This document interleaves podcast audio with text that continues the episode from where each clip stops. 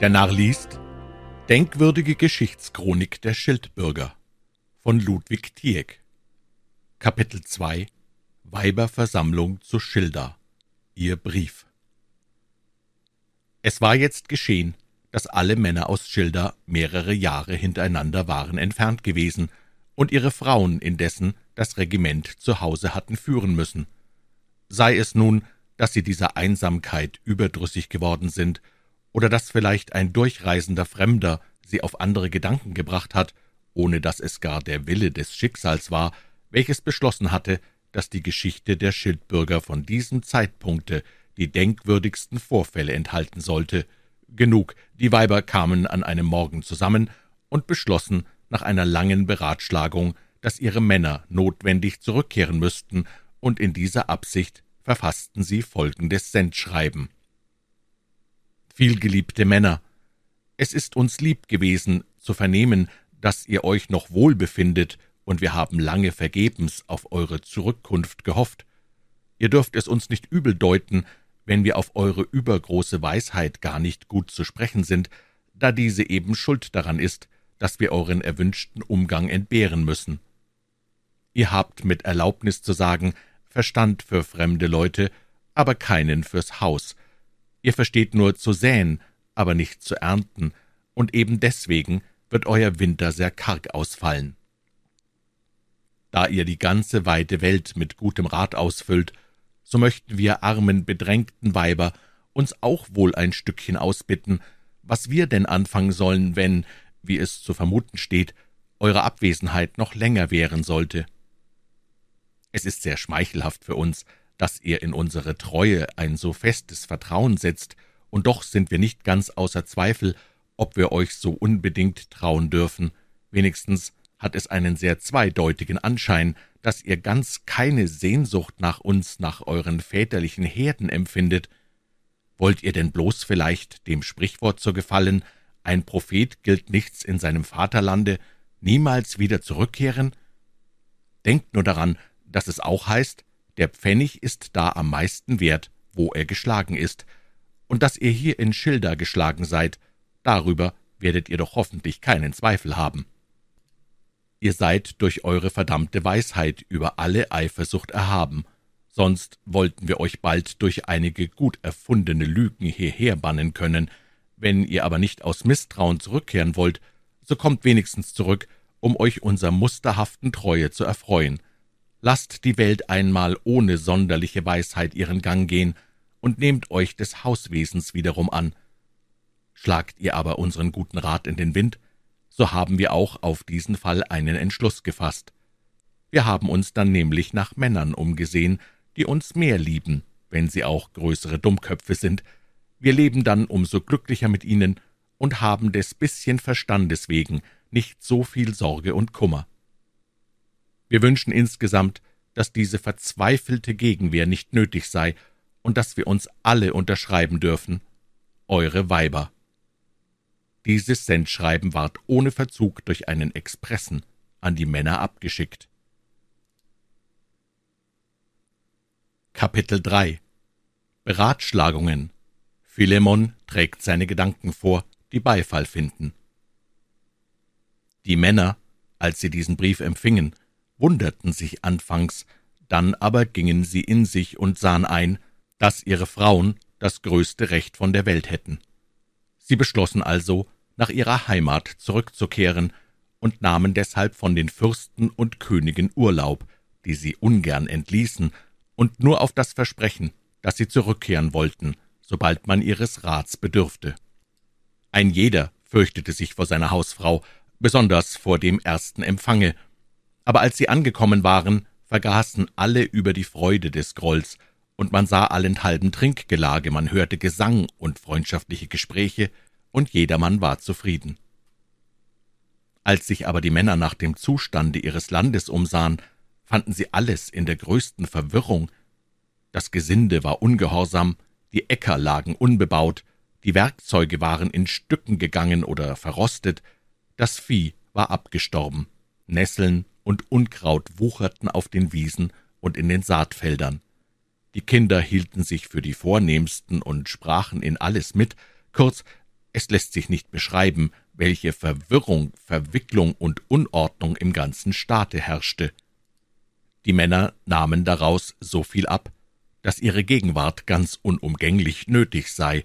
Das machte ihnen schlaflose Nächte, denn sie sahen nicht ein, wie sie von den Fürsten und großen Herren abkommen wollten, die sie so lieb gewonnen hatten.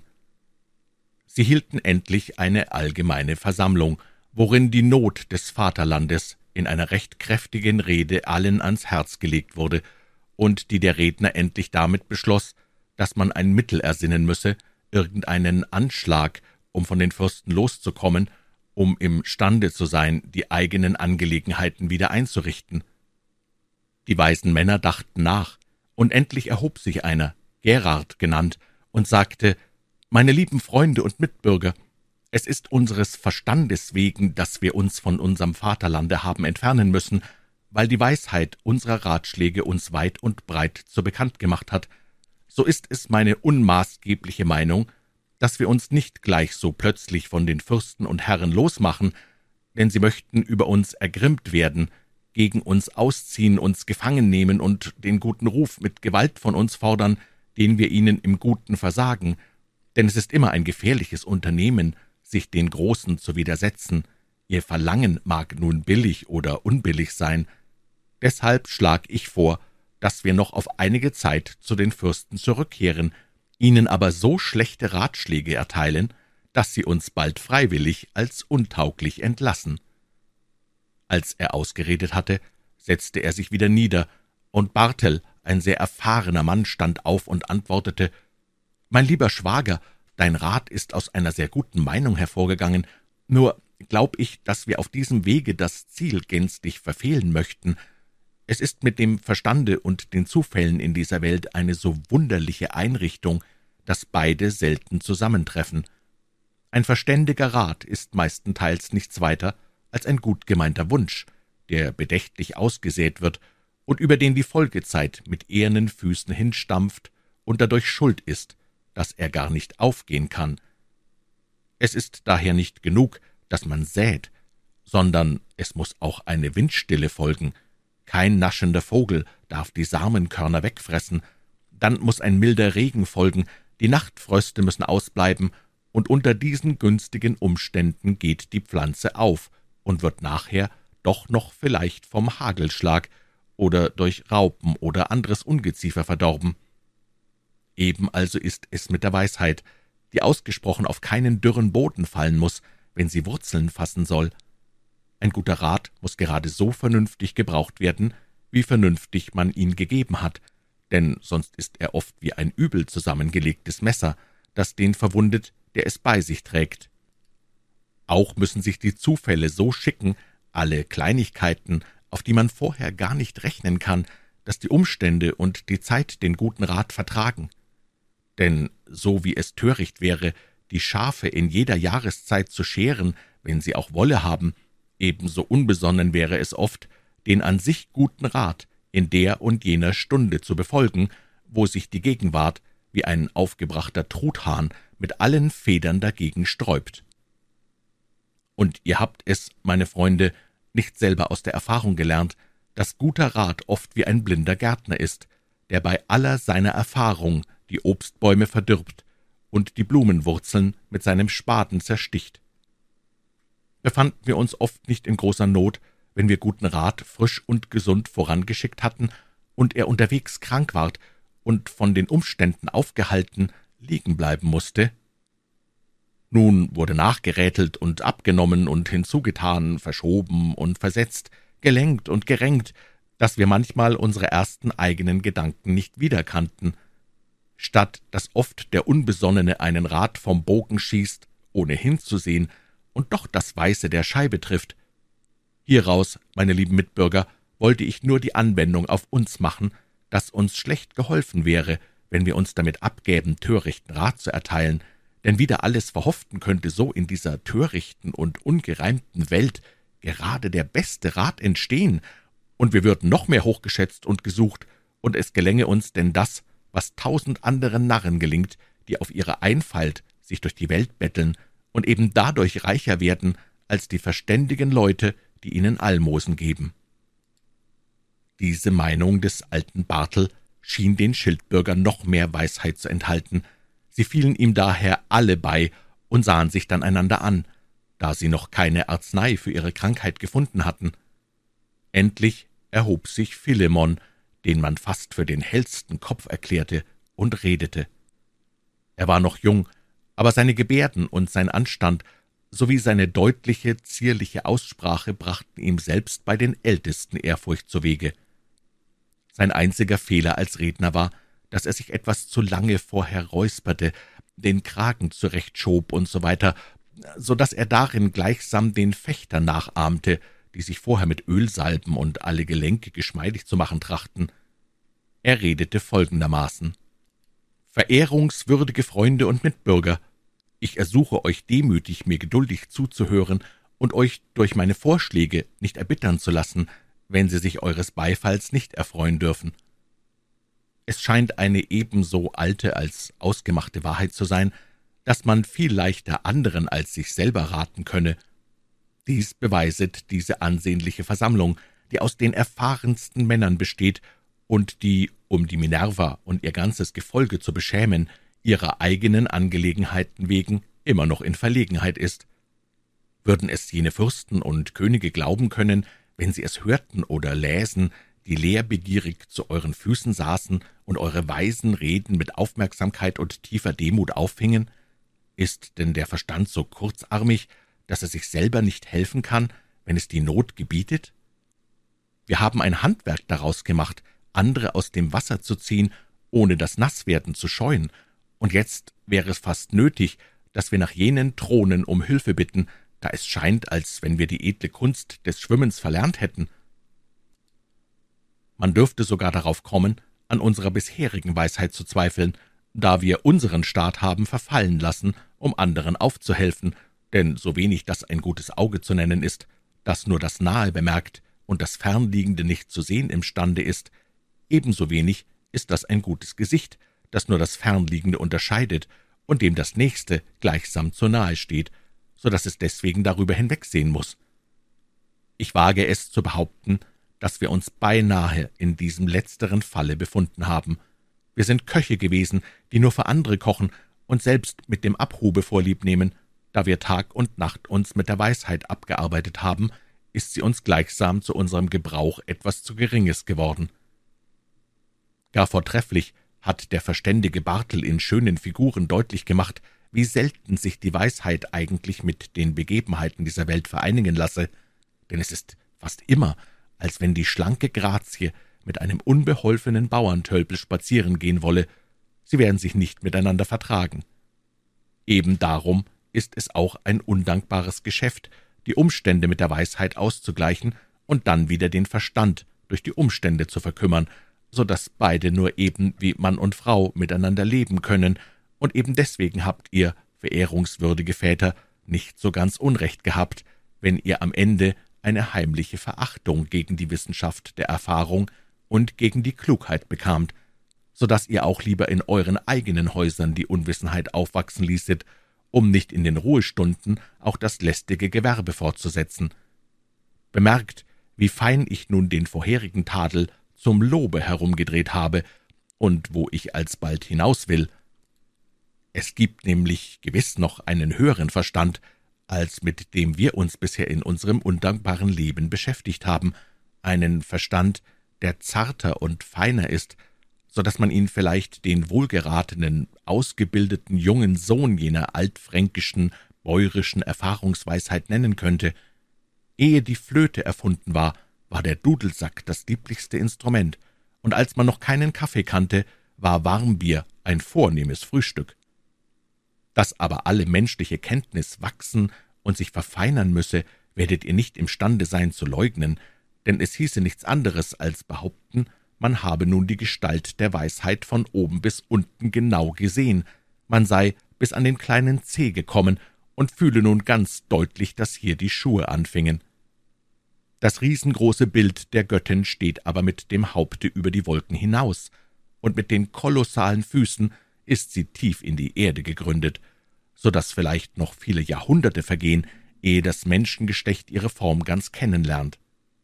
Es wäre aber ein unedler Vorsatz, wenn wir in der Kniekehle wollten stehen bleiben, in die wir uns jetzt eingegraben haben. Wir sind bloß so weise geworden, indem wir immer nach größerer Weisheit strebten. So wie wir uns also für vollendet halten und das Trachten nach dem Höherklimmen aufhört, so schüttelt uns die Göttin wie Staub von sich, und wir fliegen dann weit ins Feld der Unwissenheit hinein und liegen im Sande der Torheit und werden von den Dornen der Dummheit gestochen und gänzlich zerrieben. Es gibt aber keinen besseren Ständer, keine bessere Grundlage, um das Gebäude des Verstandes aufzuführen, als wenn man stets vor Augen hat, was man eigentlich will.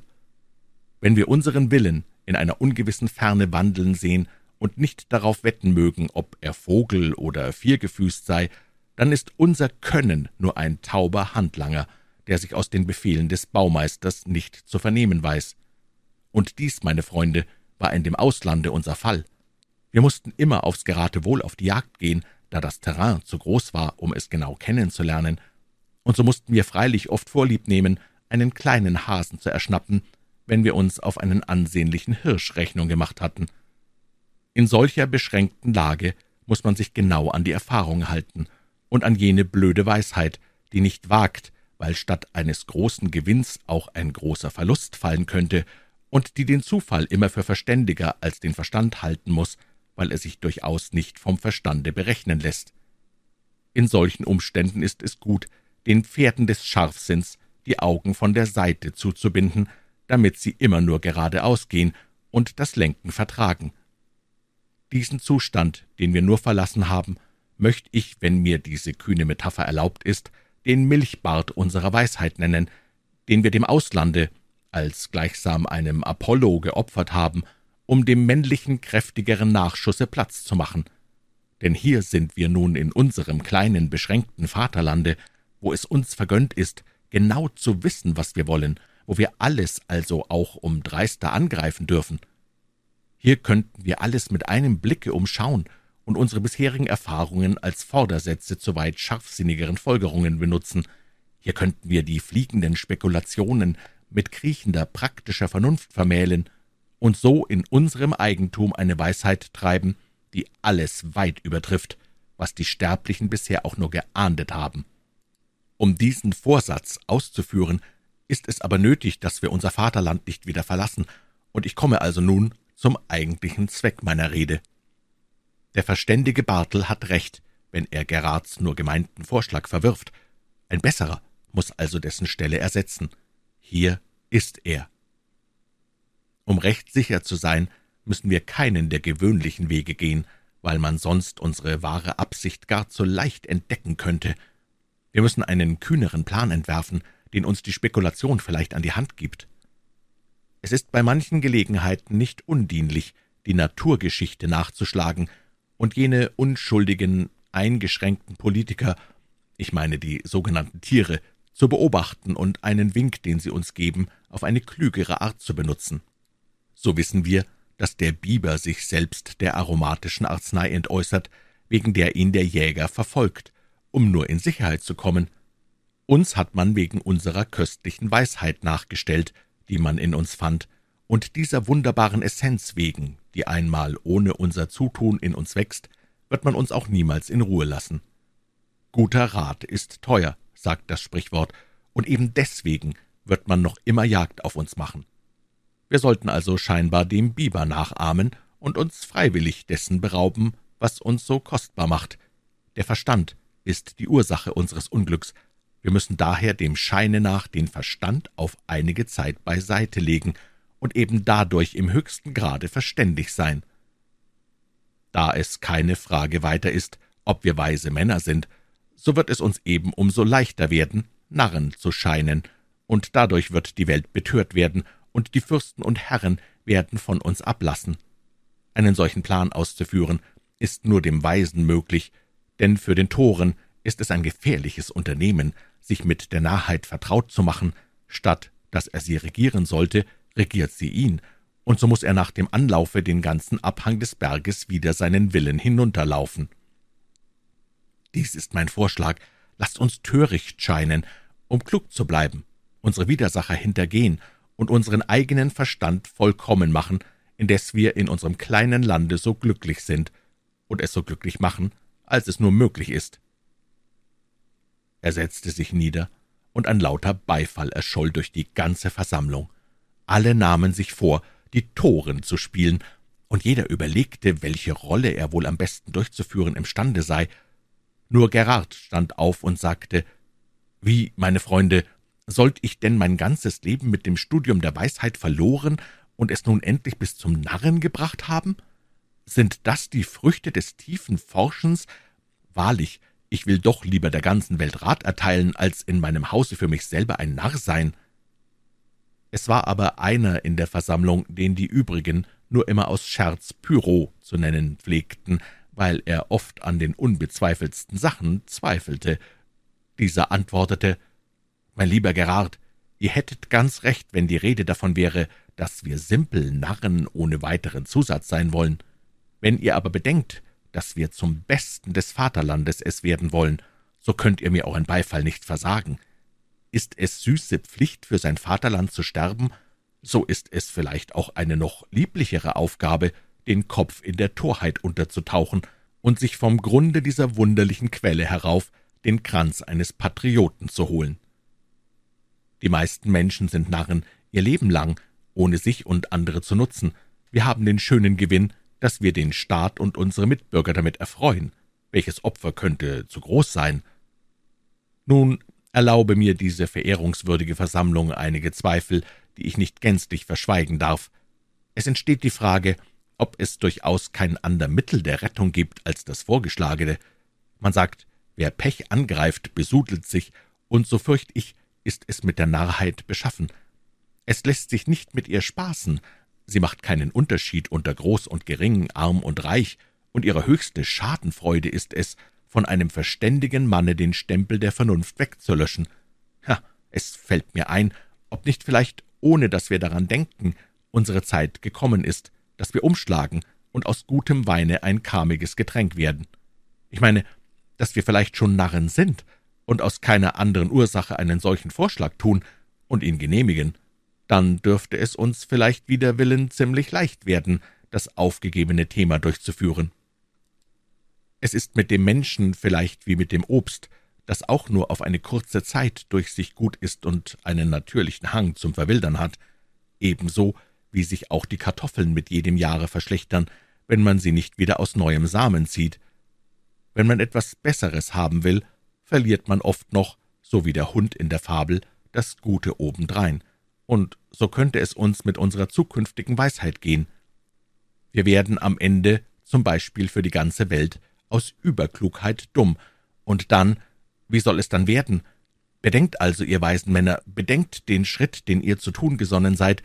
Es ist fast ebenso misslich, als zu heiraten, und darum seid um des Himmels willen nicht allzu rasch. Er hatte ausgeredet, und man fand seinen Vortrag nicht unweise, aber dennoch ging das Gesetz durch, das Philemon vorgeschlagen hatte, dass künftig jeder Schildbürger nur darauf sinnen solle, wie er den Narren natürlich genug darstellen könne.